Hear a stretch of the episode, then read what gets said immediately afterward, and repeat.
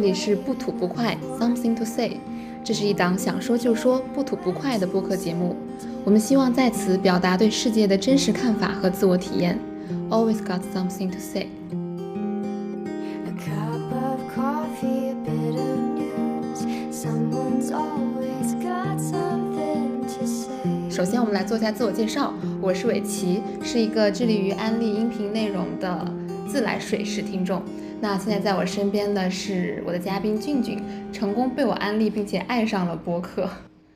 是的，大家好，我叫嗯俊俊，是一个说了名字别人会问我真名假名的俊俊。嗯，今天非常荣幸，我能跟伟奇一起来开启我们这个节目。对。然后其实第一期节目的话，我们就是想聊一下我们和播客的故事，为什么会想做播客，聊一下我们今天的这个主题——学日语带给我们的礼物和麻烦。对的，嗯。为什么我们没有去做啊、视频，选择用音频的这样的节目来表达我们自己的想法呢？其实主要是因为伟奇是一个对音频非常有了解的朋友。没有没有，一般一般。嗯，其实就是我觉得有两点吧，一个是我确实很认可音频内容本身的价值，再一个的话就真的是爱，爱它。对，感觉可能最初的这一份喜欢是来源于很早之前听电台。就会有一种，虽然说你和电波那端的人隔着一个比较远的物理距离，但是你能接触到他的想法，他的声音很有温度，也很有亲近感。对，其次的话，我认为音频和视频相比，嗯，其实它相对而言没有那么容易被人误解。我不知道这是不是也是声音的特性，就当你看视频的时候，你会去解读一个人的表情、眼神，嗯，但是一个人和你说话的时候，你能够比较百分之九十以上的 get 到，如果你们有默契的话，那就是百分之百的 get 到他的意思。对，而且我为什么就是接受了伟奇的安利之后，一直会尝试去听不同的音频节目，也是因为无论是中午吃饭的时间，还是晚上的睡前，当自己不想再面对电脑屏幕的时候，就可以啊、通过这个节，通过各种音频来了解不同的人的生活和想法，觉得是非常有意义的。我特别同意俊俊说的这一点，就是对不同的人的了解，包括我刚刚我们片头提到的这个对世界的看法和体验，其实就是随着时间的推移吧，越来越感受到你对世界的这个看法是无法单纯的来源于自己一个人关起门来的思考的，而是说需要借助一些手段去接受外界的刺激。对，所以说我认为播客可能也是接受这种刺激的很好的方式。嗯，嗯，对。那回到我们今天这个主题的话，我们今天从学日语这个角度切入，其实是一种语言的角度。我们认为，语言它也是接触外界刺激的一种很基础的方式。比如说，呃，我们每个人经历过的那种牙牙学语的阶段，其实就是通过母语来最初的去感受这个世界。那学语言的话，学外语的话，我认为是相当于在母语的基础上，又给你打开了一个或者多个世界的门。对，比如说我和伟奇都是日语专业出身的，那我们平时也非常有默契的，就是可以在人多的地方用日语说悄悄话。这是外语带给我了一个非常呃非常 tricky 的一个好处。对、我之前还跟你讲过，就是之前我和朋友在日本的时候也会用这种方式交流，但当时是在日本用中文交流。结果遇到了一次翻车现场，就是我们在超市的时候看到前面的一位美丽的呃小姐姐 然后就开始在后边对人家进行一些赞美性的评论，以为人家听不懂，但其实发现是中国人，其实还挺翻车的当时。对，太尴尬了，没想到对对方能听出来。嗯，就庆幸自己是在说溢美之词。我们学语言怎么说呢？像刚刚提到的这一点，其实也是它带给我们的一份礼物，就是我们可以用一种比较特别的方式去交流。那学日语还带给我们其他的一些什么样的礼物吗？当然啦，最大嗯。的一个礼物就是我和伟奇，其实呃都是在上海工作和生活，但是我们最开始是不认识的两个陌生人，呃，但是是在一次日领馆组织的活动上，然后我们有各自交流，然后添加了联系方式，然后后来又非常机缘巧合的是，通过一位我们两个共同知共同认识的一位日本友人，让我重新的去去跟伟奇打招呼，说，哎，原来你也认识他呀。是的，是的，我现在还记得那个微信对话嗯现场。是的，所以呢，就是学语言会让我们有机会去认识新的世界，那同时也是会让我们去认识你未曾想到的可能遇见的新的朋友，然后开始了曼妙的人生之旅。比如说，我们今天就开始录节目了，这就是非常大的一个礼物。哦，真的、就有一种点连成线的感觉。是的，嗯，而且呢，在我们相遇之前，其实我们都各自有一段时间的日语的这个学习时间。那其实我是一直在国内的大学来学习日语的，啊，中间就是有过跟外教的一些交流呀，还有就是当时我们的那个外国学生也比较少，还是通过电视剧还有一些其他的日语的节目来进行学习，然后也经过了这个应试教育的输入阶段，还有到后来强迫自己去跟日本人练习口语，非常漫长的一个学习过程。那尾崎呢是有不同，尾崎相对来说，在日本著名的秋田有过非常难忘的留学经历。来了来了，是这样的，呃，我其实和俊俊一样，我也是从大学开始学习日语，呃，而且曾经我其实对这一份专业不是特别的认可，曾经产生过想要去转换一个专业的这样的一种想法，但是也是由于一个机缘巧合的经历，让我完全打消了这个念头，继续在这个专专业里去钻研。我在大二的时候，学校本专业有组织一次团体到日本去交流这样的一种活动，那一段经历给我带来的就是比较深刻的是的，比较深刻的印象。然后它给我带来的可能不太一样，是一种特别感性的对日本、对日本人的一种体验。给我留下最温暖回忆的人是当时带队的一位日本人，一位姐姐。嗯嗯，她的话中文非常的棒，然后还会吹陶笛，整个人就是非常的有气质。嗯，在整个我们交流的过程当中，和她之间留下了一些很美好的回忆。同时，在离开日本回国的时候，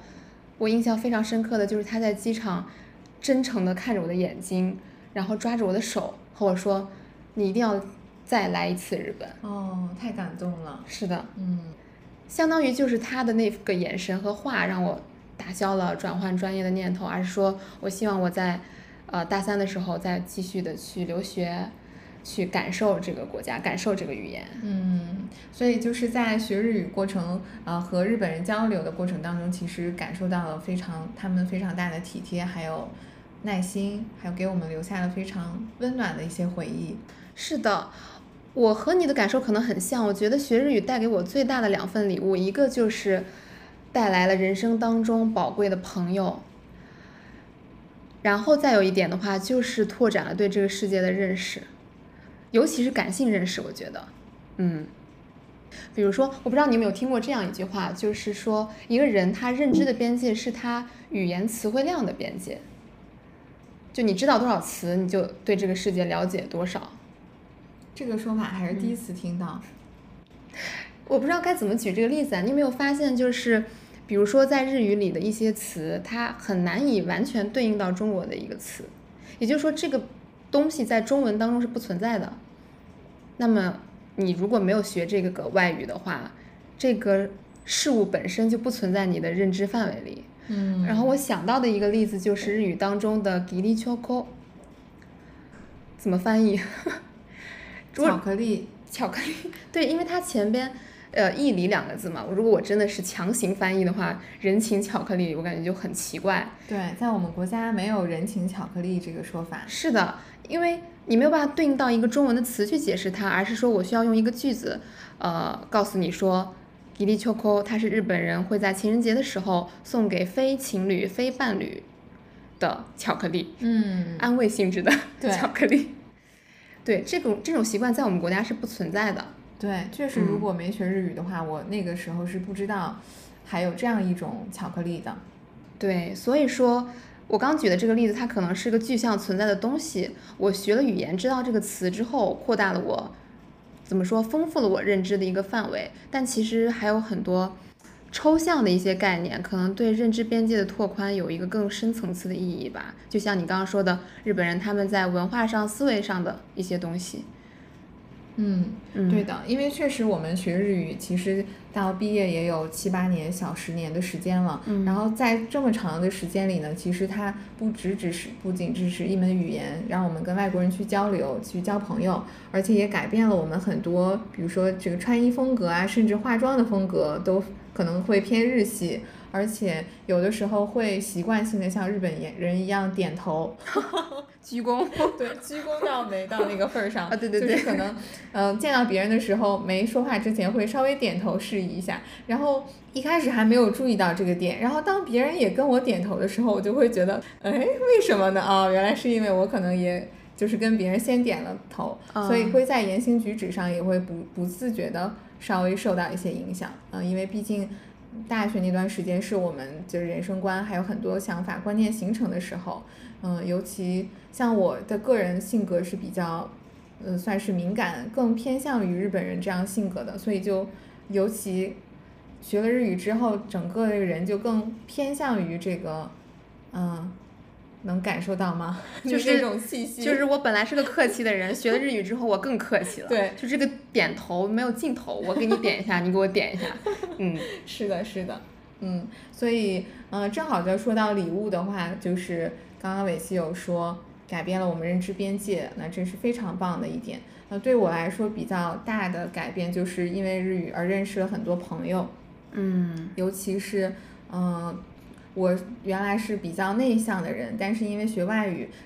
会让我们需要去站在人的面前去说自己的想法，呃，去表达自己，所以在这个过程当中，其实人的性格也会有变化。再一个就是会非常奇妙的，比如说我今年年初元旦在日本北海道旅行的时候，那个时候其实是一个人在旅行，然后在小樽，呃，当时正好认识了一个韩国的弟弟。很奇妙的就是，我们两个来自于不同国家的人，却用着第三方国家的语言，就是日语来进行了交流，而且还 而且还说到了这个日本就是电影，就是大家可能也听说过的新海诚的电影《秒速五厘米》，当时。会回想到那个画面，甚至是那首歌曲，所以当你和一个完全陌生的人突然之间产生了某种共同的话题，那个感觉是非常奇妙，超乎于意外的一种欢乐和欣喜。所以，嗯，不知道弟弟会不会听这期节目，但是对于这种奇妙的缘分，这是让我们感到非常的呃喜出望外。然后除了认识韩国弟弟之外呢，也还有在工作当中有结识到了非常 nice 的、非常体贴的日本人，他们会更加的细致去看你的变化，去真切的关心你啊、还好吗？那这个进度是什么样的？嗯、在接触过程当中会是一种非常舒服的态度。那其实对我们女生来讲，还有对我们可能平时有的时候遇到事情会比较反应比较极端的人来说，其实温柔的与世界相处，也是这个学日语带给我们的一个好的地方。对，说到这里，我就突然想到咱们俩去年夏天的一次对话。当时是你问了我一个问题，你说，假设说现在有一个人告诉你他感冒了，你第一反应下意识的会和他说什么？是的，对你还记得你当时的回答吗？我当时就真的是非常下意识的说，大丈夫，嗯，对，你没关系吗？你还好吗？嗯，确实，尤其是在遇到一些问题，无论是你身体上不舒服，还是呃工作上有什么状况，或者是精神状况稍微有点低落的时候，日本人的一个习惯性的条件反射的问题就是你还好吗？对，这个问题真的超有意思的，因为嗯我也和其他人交流了一下，问大家在这种场景下的一个下意识的反应是什么。我得到的一一种回答是说，你吃药了吗？不对，怎么话话听起来不像什么好话？就是你有药吗？嗯，你有好好的在治疗吗？这样的一种关切，或者说你有采取什么解决方式吗？嗯，嗯，可能会直接跳入到就是为对方解决，没有会说先关心一下，关就是语言上或者情感上关心一下。对，就直接上升到多喝热水这种的一种 解决方案，嗯，就很有意思。所以因为去年的这次讨论，也让我们就是引发了这次节目的一个选题。对，我们的感受就是说，学学一门语言，它是真的会影响到你的一些思维方式的，包括你在遇到一些生活或者工作场景时候的一个下意识的反应。还会想到什么其他的呢？辛苦了，辛苦了啊！但我记我我怎么印象当中日语有一些特别细微的东西，就是对不同的上下级关系说的辛苦了的表达是不太一样的。嗯，啊啊！我好像我觉得学了日语之后会对我有一个影响，就是在说辛苦了的时候，我会想一下我对这个对象说辛苦了是否合适，感觉有一种从上往下的那种视视线的感觉。嗯，对，所以不太会和我的上级去说辛苦了。对吧？对，是的，因为在我们这个中国人的视角来看的话，基基本上都是领导可能下班之前会跟你说，哎，小张、小李辛苦了，早点走。那日本人他是下级也嗯会跟上级说辛苦了，但是所说的这个词是不太一样的，稍微有点儿区别。嗯嗯，所以就是在各种生活细节当中会，就是分的场景会更加细致我不知道这种区别在中文里怎么办啊？就是我上级和下级说辛苦了，下级和上级说什么您受累是吗？就很奇怪啊，这个东西。对是稍微有点不一样。嗯对，所以就是像我们这次的主题是学日语带给我们的礼物嘛。那对于伟奇来说，给你带来了哪些礼物呢？是你到目前为止都觉得非常的感激，或者是非常开心的？怎么说呢？我个人我认为我的最大的收获，首先是朋友。就像你刚刚说的，日语它可能提供了一个连接点，让你认识到一些假设你不学日语就不会遇到的人。就比如说我们的话，如果我没有学日语，没有去做现在的这份日语相关的工作，嗯没有去日本大使馆那场活动，就不会认识你。包括我成年之后最好的朋友，也是我在日本就是留学的时候留学的时候，认识的。嗯，嗯就是很奇妙，很感激。对，其他的话主要就是在刚刚我提到这个对世界的一些感受上吧。就有些东西它可能曾经不存在在我的概念当中，因为学习这个语言，知道了哇，原来还有这样的东西或者这样的一种想法。啊，说到这里，我又想起来一个怎么说一个电影，它是很神奇的一个从语言学这种角度去切入进去的科幻电影，科幻电影，是《降临》。降临，它的话其实是有一本科幻小说改编过来的。这本小说的话叫《你一生的故事》。呃，这个故事比较吸引我的一点就是说，大部分的科幻电影它可能会从一个物理啊之类的这样的一种角度去切入，但它的话是让一位语言学家去解决和外星人交流的问题，如何让外星人学习我们的语言，如何去学习外星人的语言。对，然后最后外星人的这个语言系统影响到了他的思维方式，对，是这样的一个故事。嗯嗯感兴趣的朋友可以去看一下这部电影。对，还有他的原著小说。接下来我们可能会说一说，嗯、学日语之后的给我们的一些 trouble 带来的一些小麻烦，或者是嗯让我们这个性格上有的时候觉得有点纠结的地方。对，其实怎么说呢，就是我感觉有有的时候就是这样吧，一个事物可能在它比较好的一面之外，还有它的背面所在。对于我而言的话，我感觉学日语之后可能会放大一些本身像你说的性格当中存在的一些，要说缺陷嘛，盲点吧。嗯对，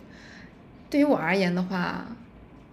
嗯，其实我本来就是一个不太容易特别快的和其他人敞开心扉、迅速的缩短距离感的这样的一种性格，感觉可能日语会放大我性格当中的这一面，经常会在怎么说接触的初期会让人觉得很有距离感，或者说觉得你这人特客气，对，客气到有礼貌。是的，非常有礼貌，甚至客气到让人觉得不知道该该怎么和你拉近距离了。嗯，对，就是因为平时日本人他们都是待人接物都很有礼貌的，嗯嗯，所以在不是很熟悉的关系进展之前，都是保持着同样的一个距离来相处。对我感觉日本人他们对于这个距离感，呃，虽然接触的日本人不是那么多，但整体上感觉他们对距离感这个东西是很敏感的。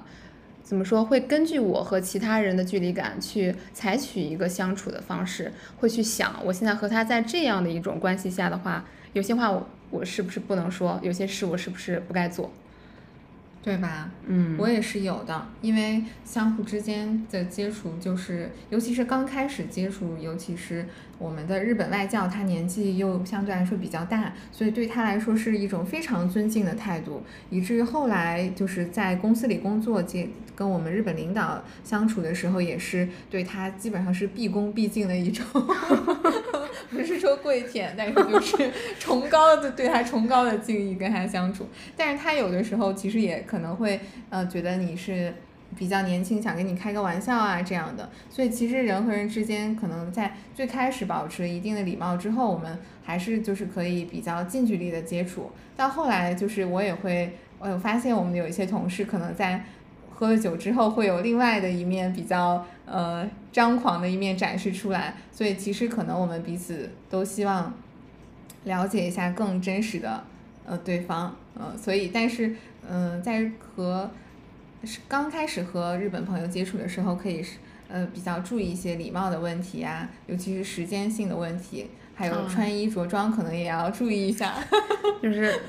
正式场合，嗯。嗯。对对对，嗯，尤其是我正好想到，就是之前我们日本同事来中国出差，因为他们平时日常上班都是要穿西装的，呃，但是没想到就是我们可能中国人在出差的时候，还是以一种非常休闲 casual 的着装，就让他比较惊讶。然后他当时第一天是穿了那个西装的，然后第二天就入乡随俗，穿起了那个休闲裤和短袖。哇，迅速的融入到了我们的氛围当中，对，非常随意的氛围当中。随意的氛围可能是让人觉得比较舒适吧。就包括刚刚说的这个距离感的打破，总需要有一个人打破了这个距离感之后，大家其实以一种更亲近的态度去相处，都是会更舒服的。嗯，嗯，对。就包括我们还有一点，就是日语感觉经日本人大家经常会说的一个，就是不愿意给其他人添麻烦。我感觉这可能也是距离感衡量的一种表现吧。我不愿意给你添麻烦，然后有一个难题的话，我可能尽量自己解决。实在无法解决的时候，也要找一个距离感足以让我觉得有安全到我可以和他请求帮助的这样一个对象去提出我的需求。对，有的时候可能，嗯，在跟我们就是本国自己的朋友接触，还有跟日本朋友接触之间，会有两个极端，就是可能我们很熟悉的朋友之间会特别不在乎，就是有什么事情都，哎，你过来帮我弄一下，啊，对，什么事情都麻烦别人。但是其实，尤其是可能呃熟悉的朋友、关系好的朋友，或者男生之间，觉得因为这样的互相拜托别人，才加进，才增加了我们彼此之间的友情。嗯，但是尤其是可能我们学了日语之后，会就不自觉的说不给对方添麻烦。对，这个时候好像不好意思去求别人，就有什么事情都自己做了。然后可能有的时候我们朋友会觉得，嗯，是不是他不信任我，或者啊是他不想不想理我呀这样的，嗯。会可能在知道了朋友的这样的就冷落的他们的想法之后，可能会稍微去想一想，哦，原来这个有的时候对我们的关系是一种不好的影响。对嗯，它会让你就是不太利于和别人之间特别真诚的表达自己的想法。对嗯，嗯，但是对于可能商务场合或者是你们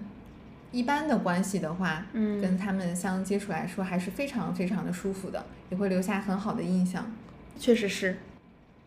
那我们聊了学日语给我们带来的礼物和麻烦，其实，呃，是我们今天想聊的这个语言对思维方式影响的一个侧面的表现形式吧。但其实，呃，我们这个节目的话，在今后还想探讨一些除了语言之外，我们其他的用于去了解、感受、体会这个世界的一些方式，以及我们自己的看法。比如说，俊俊很喜欢的书，然后我很喜欢的电影等等。那这一期的话，我们聊了做播客的原因。其实这个想法也出于想对自己的一些想法状态的一种记录的意对。，因为我和伟奇都是工作非常忙碌，这个事情过去了就翻篇儿，再也回忆不起来的人，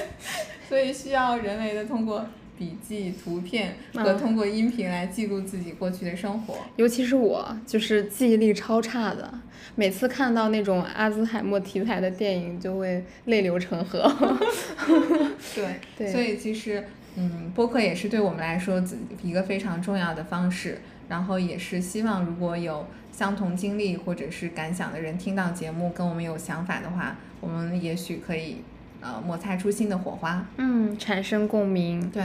对最后来说一下，我们为什么这个节目叫不吐不快呢？啊，为什么呢？哇，这个话题忘了聊了。不吐不快，我觉得当时这个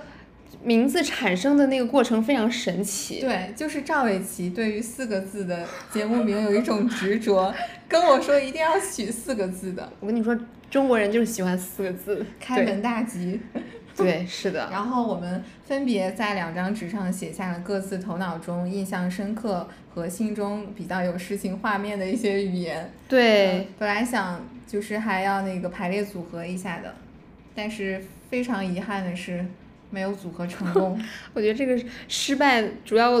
归结于我写了一些非常多的没有意义的词汇，而且都是好多和食物相关的东西，对，番茄、食物、柿子、橘子，就满脑子都是吃那种感觉。但是不吐不快的诞生是伟奇来想出来的。在俊俊的描述下，你用一个句子描述了你你对这个节目的定位，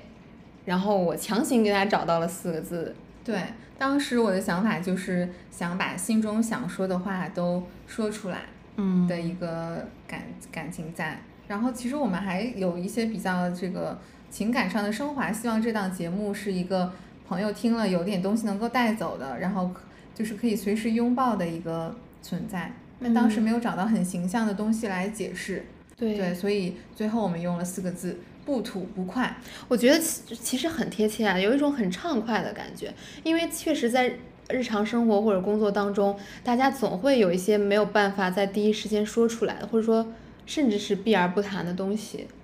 希望说在这样的一个比较安全放松的场景下，能够有所表达，同时找到和我们有相似想法、有共鸣的人。